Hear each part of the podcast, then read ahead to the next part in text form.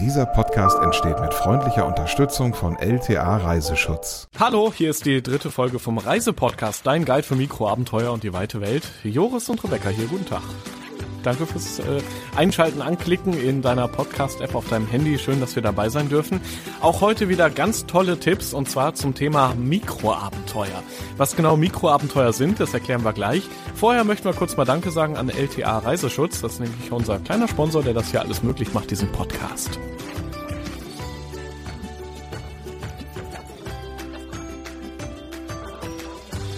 Ja, zum Beispiel, ich glaube, die Lautstärke war bei den ersten beiden Folgen nicht ganz so äh, passend. Jetzt habe ich noch mal so ein bisschen nachgepegelt hier. Ich hoffe, jetzt passt das einigermaßen mit der Lautstärke. Und äh, ganz wichtig, es kamen auch viele Fragen, zum Beispiel äh, äh von, von Claudia. Sie fragt, Rebecca, wie wird man eigentlich Reisebloggerin? Ich will das auch werden. Kann, kann das jeder? Wie war das bei dir? Okay, ja, also ich bin hauptberuflich schon eigentlich Redakteurin, aber ähm, ich habe dann einfach zwischendurch Lust gehabt, mal privat das zu schreiben, worauf ich wirklich Lust habe und das auch so zu schreiben, dass es mir gefällt. Und da ich schon immer sehr, sehr gerne gereist bin, hat sich das einfach angeboten, ähm, ja, diesen Reiseblog ins Leben zu rufen. Und ähm, ich habe das ursprünglich privat gemacht für meine Familie, weil ich eine kleine Weltreise gemacht habe. Und dann haben da aber viel mehr Leute mitgelesen, als ich dachte. Und ähm, ja, dann hat mich damals ähm, in der Agentur, wo ich gearbeitet hat, äh, jemand äh, ermuntert, das doch mal professionell zu machen. Und dann ähm, habe ich die wirklich online geschaltet, also sichtbar. Ja, und ähm, das ist jetzt über zwei Jahre her und seitdem ähm, berichte ich auf meinem Reiseblog Rebecca's Welt äh, von meinen Abenteuern, die ich erlebe. Mhm. Für, für alle, die da mal reinklicken wollen, die äh, quasi live bei der Arbeit erleben wollen, rebeccaswelt.de ist äh, die Blogadresse. Ähm, heute haben wir uns ein schönes Thema überlegt. Äh, es wird in jeder Folge natürlich immer eine Überschrift quasi geben, ein Überthema. Heute sind es Mikroabenteuer. Das ist ja wieder so ein Trendbegriff und ähm, viele fragen sich jetzt vielleicht aber trotzdem, was genau sind Mikroabenteuer? Abenteuer. Hat das was mit Mikrofon zu tun? Nein, hat das nicht, sondern eher damit, dass man kleine Abenteuer im Alltag erlebt. Genau, das hast du sehr gut auf den Punkt gebracht. Also es geht darum, dass man ja manchmal einfach gar keine Zeit hat, ähm, eine Weiterreise zu machen oder auch einfach nicht das Budget. Und ähm, die Mikroabenteuer, die finden direkt vor der Haustür statt, wenn man möchte. Also das sind einfach so Kleinigkeiten. Man könnte zum Beispiel sagen, ich äh, übernachte morgen im Garten und zwar ohne Zelt unter offenem Sternenhimmel oder ja, ich habe eine, äh, einen Fluss entdeckt und gehe einfach so weit, bis ich die Quelle gefunden habe. Also das sind, das kann man sich quasi selbst überlegen, was man als Mikroabenteuer machen möchte und ähm, wie ausladend das werden soll. Es gibt auch äh, professionelle Anbieter von Mikroabenteuern. Einige davon hast du schon ja besucht, äh, einige Abenteuer hinter dir. Drei davon wollen wir heute ein bisschen genauer besprechen. Einmal wäre da ein Baumzelt, dann ein Hausboot und tatsächlich ein Mini-Hotel, das im Guinness-Buch der Rekorde steht. Das ist mein Favorit, deswegen äh, reden wir am Ende einfach drüber, um es ein bisschen spannend zu halten hier im Reisepodcast. Fangen wir doch mal an mit dem Baumzelt. Da habe ich schon äh, auch Fotos ja bekommen von dir. Das ist ein Zelt mitten im Wald, was so ein bisschen ja Meter vielleicht vielleicht äh, über den Boden gespannt ist, eben ein Baumzelt. Äh, da habe ich mich dann erstmal gefragt, ist das nicht total gruselig, da drin wirklich auch zu übernachten? Gruselig und schön zugleich, sage ich immer, wenn mich jemand fragt. Ein bisschen kann man sich das wie so eine Slackline vorstellen. Das ist zwischen drei Bäumen gespannt auf etwa zwei Meter Höhe. Und um, ähm, um da reinzukrabbeln, braucht man auf jeden Fall eine kleine Trittleiter. Die war da aber vorhanden. Und dann ähm, ja, wenn es dann dunkel wird, ähm, dann entwickelt der Wald ganz besondere Geräusche, die man sonst so gar nicht kennt, weil ähm, ja, die, die wenigsten von uns schlafen ja irgendwie regelmäßig mal im Wald. Und dann liegt man da halt drin und ähm, fühlt sich schon ein Stück weit auch schutzlos, muss ich sagen. Also man kann zum Beispiel bei guten Wettern, das, das ist das Geniale, da kann man oben noch so eine Plane wegnehmen, dann hat man bis auf diesen Mückenschutz einen direkten Blick in den Himmel oder in die Baumwipfel.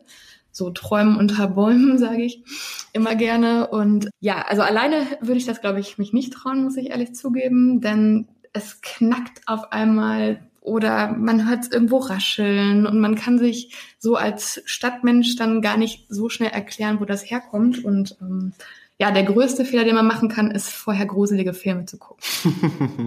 ich kenne das auch noch von früher. Also gerade als Kind natürlich habe ich auch gerne gezeltet, später nochmal mit Kumpels natürlich auch.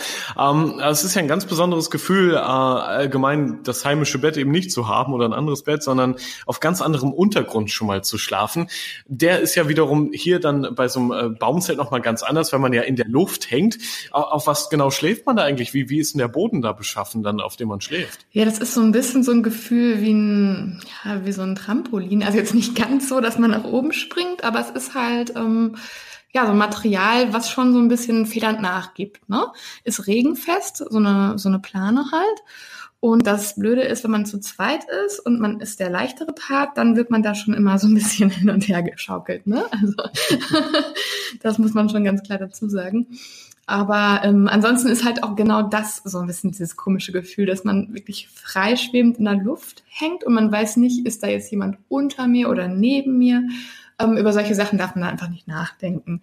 Man sollte definitiv so dieses komplette in der Natur sein genießen und das so auf sich wirken lassen. Das ist wie ruhig das ist, bis auf diese Waldgeräusche und dass man sich das, ja, dass man sich dem so aussetzt. Ne? Wie viele Nächte hält man das durch? Also wie viele Nächte war, wart ihr auch, also du und dein äh, Blogger-Kollege auch äh, da?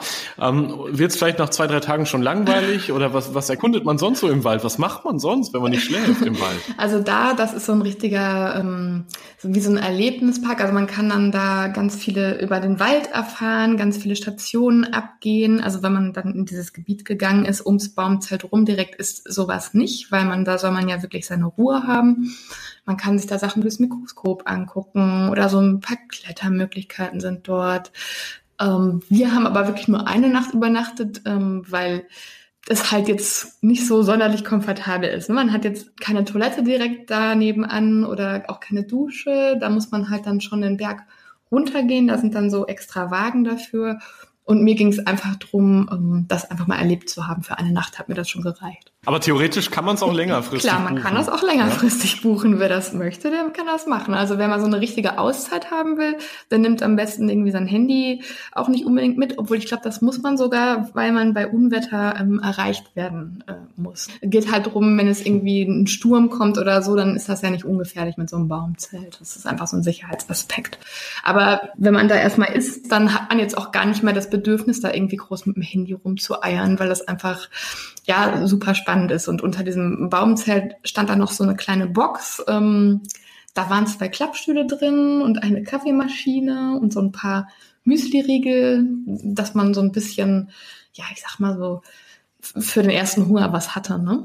Ja, ich meine, viel mitnehmen kann man ja sowieso nicht, ne? Das Zelt ist, ist ja gerade für, für zwei Personen gemacht. Genau, also mehr passen da auch wirklich nicht rein. Und ähm, man hat dann die Möglichkeit, äh, weiter unten am Gelände gibt's dann so, so Grillstellen, ne? Also man könnte sich jetzt irgendwie so ein bisschen Gemüse oder so mitbringen und das da dann auf den Grill hauen.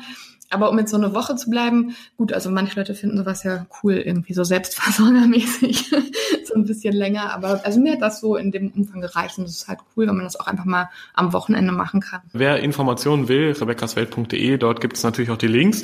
Äh, wir sind vom Baumzelt jetzt äh, unterwegs Richtung Hausboot. Ähm, du warst mit einem Hausboot unterwegs und das mitten im Ruhrgebiet. Da hat man ja erstmal ganz andere Bilder im Kopf, irgendwie rauchende Schornsteine zum Beispiel, alte Zechen, die vielleicht ganz cool beleuchtet sind. Sowas habe ich da durchaus schon mal gesehen in, in Duisburg zum Beispiel oder auch in Essen. Aber es gibt eben auch Flüsse dort und genau auf diesen Flüssen auch noch Hausboote. Wie genau muss man sich das äh, vorstellen? Ja, genau. Also wie du schon sagst, ich hatte da auch so meine Vorurteile dem Ruhrgebiet ähm, gegenüber. Das kommt halt ähm, durch meine Zeit früher in der Schule mit dem Erdkunde-LK, wo wir immer so diese ganzen Kohle, Flöze und alles da besucht haben. Ähm, mittlerweile ist das Ruhrgebiet aber wirklich wunderbar grün, muss man sagen. Und ähm, auf der Ruhr zum Beispiel, die ja mittlerweile wirklich auch super sauber ist, das wissen viele auch nicht. Man darf sogar an ausgewählten Stellen dort ähm, baden gehen mittlerweile. Ja, da gibt's in Mülheim, das heißt ähm, Grüne Flotte, da kann man sich ähm, Hausboote so kleine mieten. Da braucht man auch keinen Bootsführerschein mhm. für. Ähm, und die kann man entweder ja wie ein Fahrrad quasi, also per Treten äh, fortbewegen. Oder wenn man halt irgendwann nicht mehr kann, kann man da auch einen Motor zuschalten. Ja, und die bieten auch so Platz für circa zwei bis drei Personen und dann halt ähm, die Ruhe entlang fahren. Und ähm, das ist auf jeden Fall auch ein richtig cooles Abenteuer, wie ich finde, denn Einerseits gibt es da wahnsinnig viel zu entdecken, also von Natur pur, also von Eisvögeln bis Fischreihern und Fischottern oder Flusskrebsen bis zu dieser Industriekultur, die es da gibt. Also dann sieht man halt auch riesige Kräne, an denen man langkommt und Gewerbeflächen. Also dieser Mix, den das Ruhrgebiet ja auch ausmacht, den findet man da halt dann ganz deutlich. Und zwischendurch muss man halt auch immer wieder durch Schleusen durch. Das ist natürlich, wenn man das noch nie gemacht hat, auch schon ein Abenteuer für sich.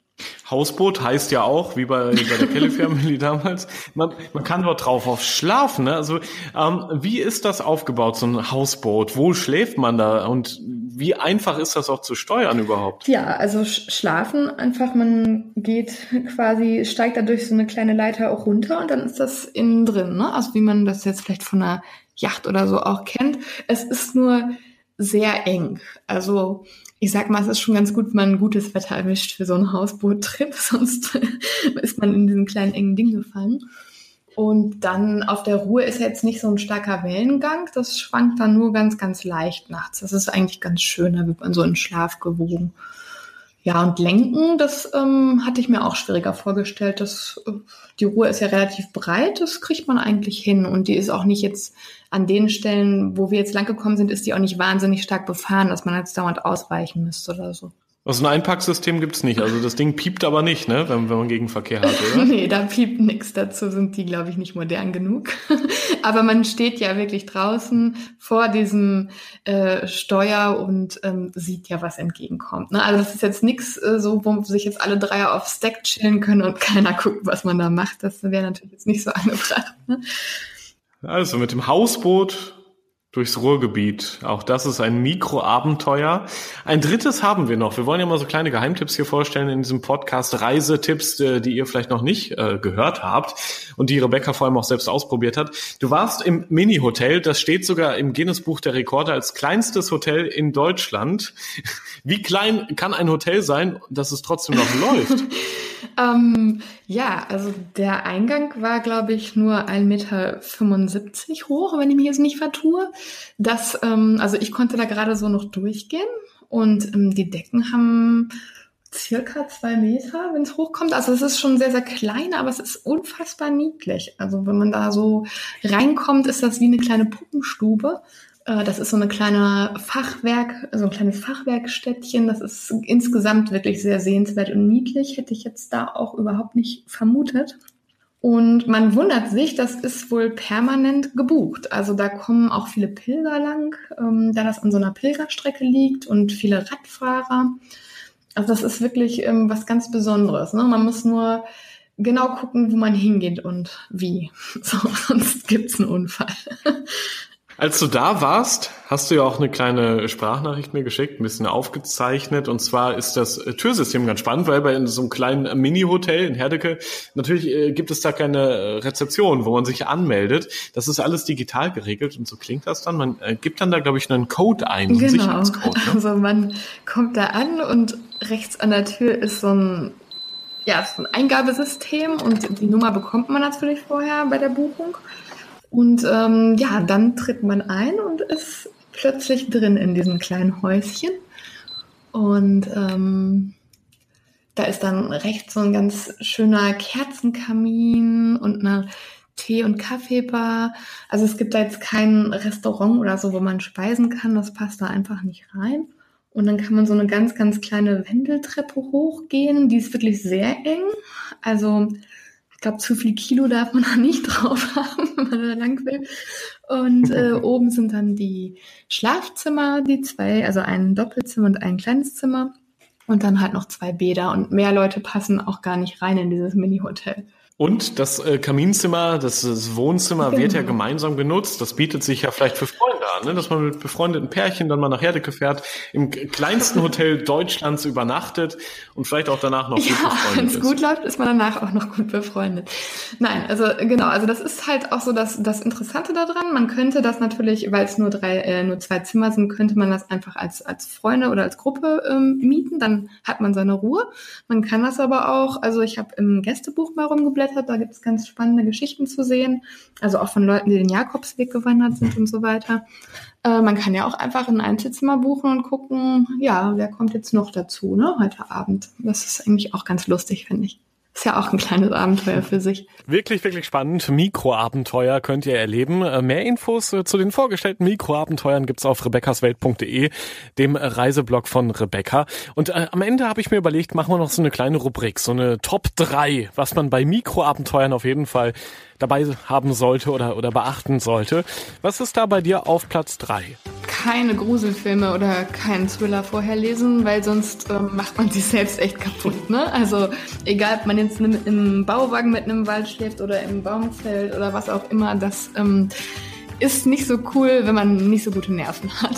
Alle anderen können es gerne machen. Was ist bei dir auf Platz 2? Was sollte man unbedingt vielleicht sogar dabei haben? Mückenspray, weil ähm, sobald es in den Wald oder ans Wasser geht, äh, wird man ja sonst ganz gerne mal aufgefressen. Und vielleicht so ein Mückennetz auch noch, ne? Wenn man sicher gehen möchte. Ja, das stimmt. Äh, Mücken sind wirklich, wirklich mies. Kommen wir mal zu deinem Platz 1. Was sollte man denn auf jeden Fall ähm, dabei haben, wenn man sich so ein Mikroabenteuer äh, zutraut und äh, vielleicht das plant jetzt gerade? Gut, fürs Mini-Hotel braucht man es nicht, aber ansonsten immer eine Taschenlampe dabei haben, denn ähm, gerade so in der Natur ist ja jetzt keine Elektrizität vorhanden und ähm, ja, ist einfach ganz gut, wenn man was sieht, wenn man nachts mal auf Toilette gehen möchte. Das waren die Top 3 Tipps für alle, die Mikroabenteuer mal erleben wollen. Was ihr da alles machen könnt, das haben wir euch eben gesagt in den vergangenen Minuten. Uns gibt's übrigens auch im Abo, also gerne abonnieren, kostet natürlich nichts. Bei Spotify sind wir bei dieser, bei Apple Podcast, überall, wo ihr uns natürlich gerne hören könnt. Und schaut vorbei auf rebeccaswelt.de, das ist der, der Reiseblog von Rebecca. Ich bin Joris, bis bald hier im Reisepodcast.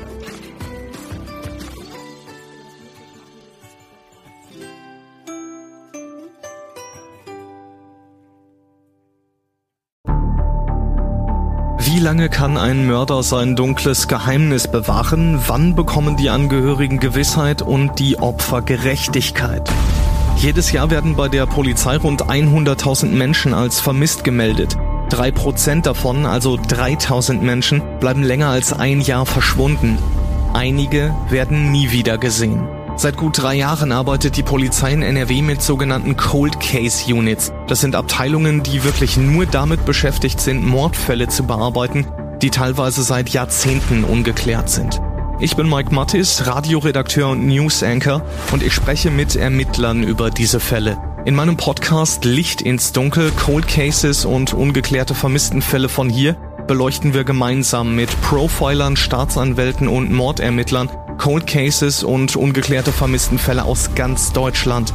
Immer in der Hoffnung, dass Angehörige endlich Gewissheit und die Opfer Gerechtigkeit bekommen. Licht ins Dunkel. Cold Cases und ungeklärte Vermisstenfälle von hier. Eine Produktion von Mike Mattis und der Podcastfabrik.